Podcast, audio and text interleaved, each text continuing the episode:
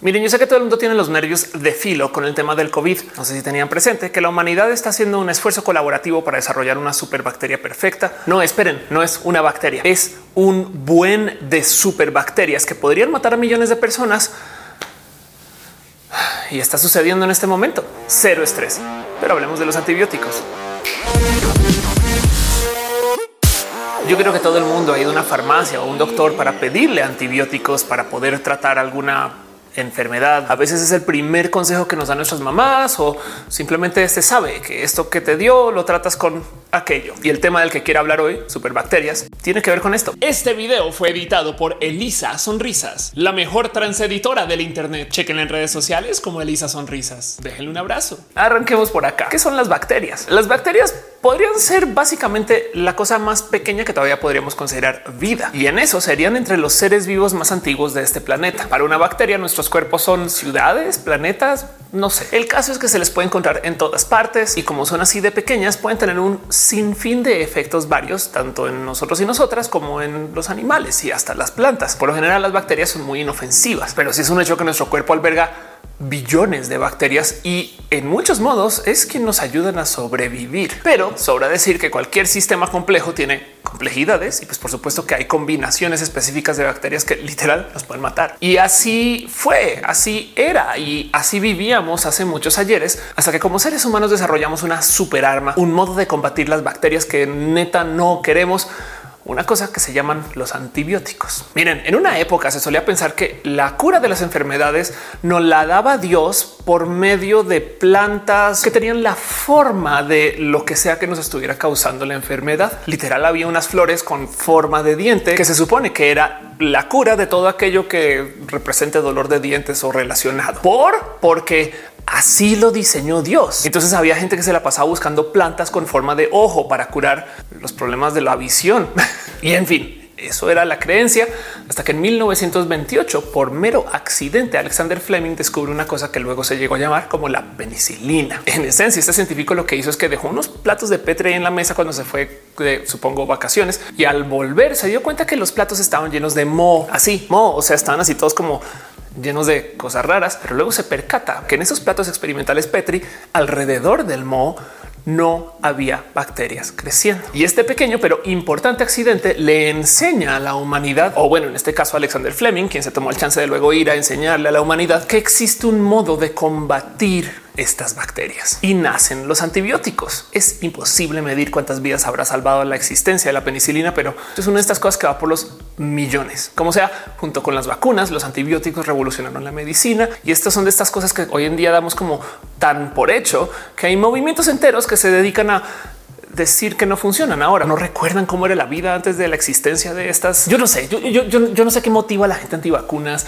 Eh, saben que otro video es otro video, es otro video, es otro video. Ahora, acerca del esfuerzo colaborativo que está desarrollando una superbacteria que puede resistir todos los antibióticos, ahí les va el motivo. Resulta que en el cómo funcionan los antibióticos, pues cada vez que los tomamos, si bien nos cura o nos ayuda a curarnos mucho más rápido, tiene el efecto secundario que tienden a fortalecer las mismas bacterias que nos enferman hasta que eventualmente las bacterias desarrollan inmunidad contra el antibiótico. Y el problema es que si las bacterias se vuelven inmunes al antibiótico, ahora qué? Pues bueno, tomas un antibiótico más fuerte, pero entonces luego las bacterias vuelven a mutar hasta que desarrollan inmunidad contra ese antibiótico fuerte. Y el problema de este ciclo es que luego de casi 100 años de esto, ya estamos llegando al límite. Se han dado cuenta como cuando nos recetan estas cosas siempre nos dicen tómalo hasta el final, porque si no te va a caer deshonra a tu vaca, tu gato y tu familia y te tienes que tomar la última pastilla, así sea que ya te sientes bien. Y es que quiero que analicen lo injusto que es la guerra de antibióticos contra bacterias, porque cómo no se van a desarrollar bacterias que se defiendan contra los antibióticos, dado que la velocidad de los cambios que se pueden generar vía este proceso de mutación se puede medir en tiempo de minutos a veces, mientras que la velocidad de cambio y ajuste de los antibióticos pues es una cosa que tiene que pasar por un proceso que a veces da hasta 10 años mientras se hacen pruebas y se diseñan y se desarrollan. Por supuesto que las bacterias pueden ir pues como que experimentándole y moviéndole hasta que sale una bacteria que sí puede sobrevivir Y ahora, gracias a que alguien tomó un antibiótico, creó una bacteria inmune a ese antibiótico y con el tiempo suficiente, porque tenemos millones de modos de contagio gracias COVID por hacerlo más claro que nunca, pues estas bacterias se comienzan a encontrar y hasta podrían llegar a tener masa crítica para reemplazar a las anteriores. En esta guerra bacteriana hemos observado una cantidad de cosas que son hasta genuinamente sorprendentes. Se han encontrado bacterias que tienen inmunidad a varios antibióticos y luego en una época ya se está hablando de cómo van a aparecer bacterias que van a tener inmunidad a todos los antibióticos. Superbacterias, una propuesta que era súper teórica hasta que en el 2016 una mujer de 70 años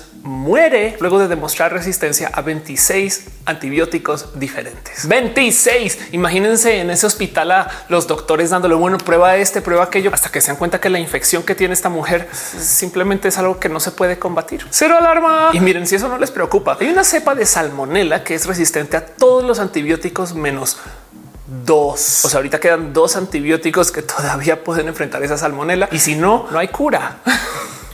Porque además lo que se dice a veces acerca de este tema es que en el peor de los casos volvemos a la vida antes de los antibióticos. Acuérdense que esto es de 1928. Ahora quien dice, oh sí, claro, la vida de 1910 era no, no, no era bonito. Pero además, como ya probamos la fruta del conocimiento de los antibióticos, pues entonces ya casi que medio dependemos de ellos. A ver, cosas que no podríamos hacer si los antibióticos de repente no podríamos implantarnos básicamente nada. Cualquier endoprótesis stent para temas de corazón, bombas de insulina para la diabetes, diálisis. No podríamos hacernos diálisis. Es más, debido a esto de la responsabilidad del doctor sobre el cuidado del paciente, pues en eso, en un mundo sin antibióticos, donde los antibióticos ya de plano no funcionan, seguramente perderíamos del total la habilidad de dar cirugías a menos que sean extremos casos de emergencia. Adiós cesáreas, nada de corazón abierto. Miren, si usted le salta ahorita que exista esta cosa de la generación de cristal, prepárense para una generación que nunca se pueda subir a una moto o que no se quiera acercar a ningún deporte de contacto o que le asuste de miedo fatal el ver una patineta, porque cualquier caída fuerte con cortada te podría matar.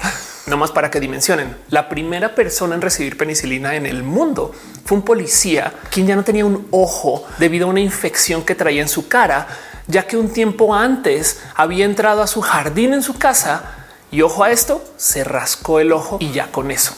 no más planeando que los antibióticos se van a acabar o que van a dejar de tener pues, funcionalidad alguna. Se espera que de aquí al 2050 mueran unas 10 millones de personas, no más por no poder tener antibióticos. Y yo sé que hablar de cualquier número del 2000 más allá de donde estamos ahorita por lo general es algo difícil de imaginar, pero no más consideran este pequeño dato que el 2050 está más cerca a nuestra fecha actual que 1990, solo por platicar. Como que nos encantan las historias de los piratas y cómo cantaban en alta mar, pero luego te das cuenta que esos güeyes les faltaban ojos, piernas y tenían todo tipo de problemas porque se les infectaba todo y no había cómo tratarlo. Y entonces tenemos este dilema donde, pues claro que si tú te sientes mal, te deberías de poder tomar la medicina que te va a hacer que te sientas bien. El tema es que hay un sinfín de motivos y situaciones donde los doctores o las mamás o los papás o los tíos o hasta nosotros nos automedicamos con antibióticos porque es lo que nos venden. Y si bien a veces piden receta, piden receta. Es un decir. Para muchas personas los antibióticos son simplemente un remedio más que por algún motivo le tengo que pedir permiso a un doctor. Yo no sé. Y dejando de lado el tema del sobreuso de antibióticos, también tenemos esta desconexión humana donde hay cientos de millones de personas que no tienen acceso a los antibióticos en pues, países donde genuinamente esto se les dificulta o donde hay desabastos, mientras que en otras partes del mundo los antibióticos casi casi que los están tirando en el agua para que todo el mundo los pueda tener. Y vean la injusticia acá, donde la gente que no necesita antibióticos y los toma en esencia ayuda a generar estas superbacterias que después van y enfrentan a estas personas que no pueden conseguir antibióticos del total. Saben y da mucha rabia porque de todos modos, como sea que lo vean, todo el mundo va en camino a este mundo donde los antibióticos genuinamente no van a funcionar. Es que el tema no es necesariamente el que estemos tomando antibióticos cuando nos dé un resfriado, sino el problema es que estos antibióticos también se usan en animales. Por porque al tener fábricas de carne, pues se incentiva el que comiencen a existir problemas de salud con los animalitos. En cualquier momento en particular, la humanidad tiene entre 20 y 30 mil millones de animales como ganado y para poder abaratar la carne, pues en esencia muchos animales se mantienen en condiciones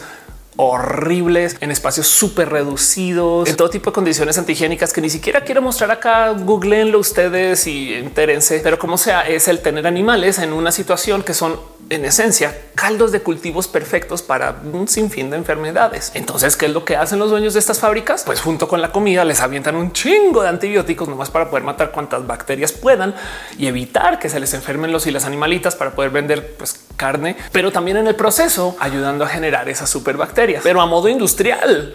Y entonces, como sea que lo vean, sea la tía que toma antibióticos solamente porque pues piensa que es lo único que funciona. O el dueño de una granja de cerdos en pues, Yucatán que le da todo tipo de cosas a sus marranos para que puedan pues crecer a lo largo de los años se ha visto una muy marcada diferencia en cómo los antibióticos cada vez funcionan menos y no es como que pueda simplemente tomar más del antibiótico que funciona menos, es simplemente ya no funciona, porque para que entiendan el problema no es como que las bacterias mutadas de repente no sé, hablen un idioma diferente y entonces ahora los antibióticos se confundan y vayan a golpear en otra puerta o alguna cosa así.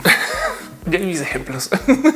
Las mutaciones que se han observado pueden hacer cosas como desarrollar una forma para poder cambiar la molécula en sí del antibiótico y entonces ahora rendirlo como inofensivo o hasta creando unas suertes como de bombas internas que expulsan los antibióticos antes de que les puedan hacer daño. Otras donde literal se cambian de forma, otras donde las bacterias persiguen e interceptan los antibióticos y entonces ahora los desarman. Saben, no son cambios pequeños, pero de nuevo, cuando tienes un sistema que está generando un sinfín de bacterias en chingo que se está replicando ahí mismo y la defensa es un sistema externo que requiere del mundo de la medicina que pide que grupos de personas se sienten a diseñar una respuesta a esa bacteria que acaba de mutar en tu cuerpo y que ahora pues la topas en muchos otros lugares y que luego una vez que la tienen tienen que poner esos otros nuevos antibióticos a prueba de los cuales además pues no es como que aparezcan cada tres o cuatro días y aún así muchas veces lo que acaba sucediendo es que se acaban desarrollando antibióticos específicos para bacterias específicas, lo cual quiere decir que cuando tú apareces con alguna infección, también toca trabajar en técnicas para poder medir el qué bacteria en particular es la que tienes y a ver si se usa este antibiótico o ese en particular, lo cual suena súper simple, pero el problema de desarrollar antibióticos específicos para bacterias específicas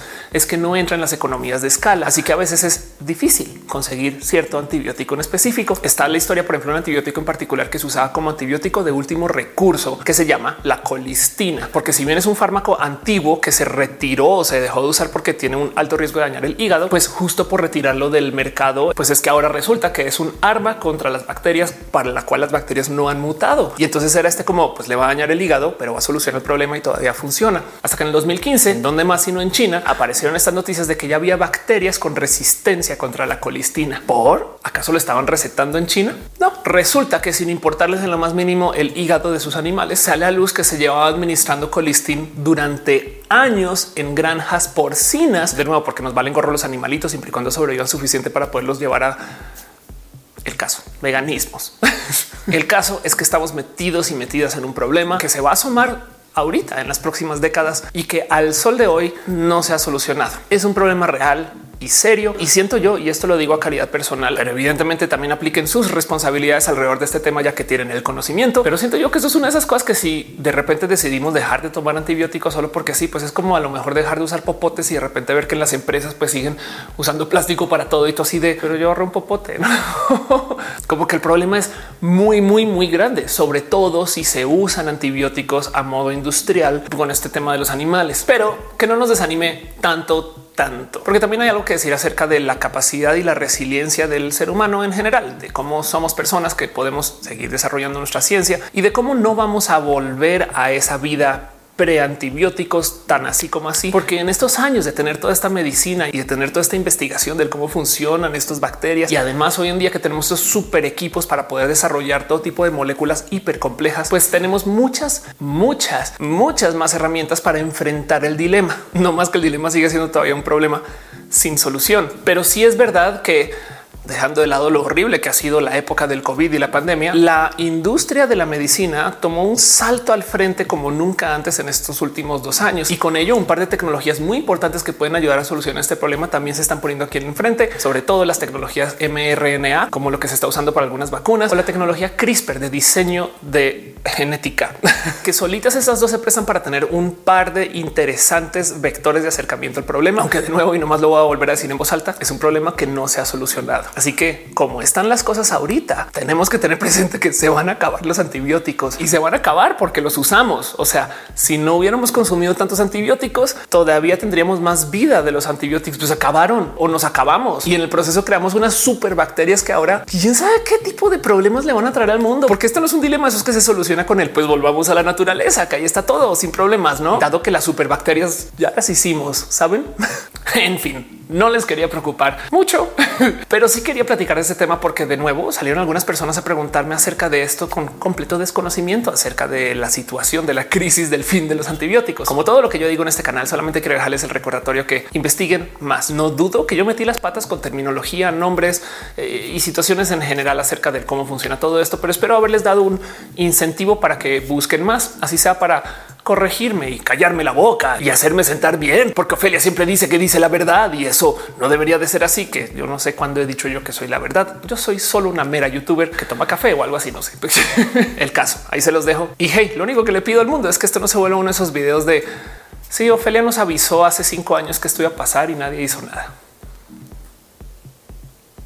Y les quiero.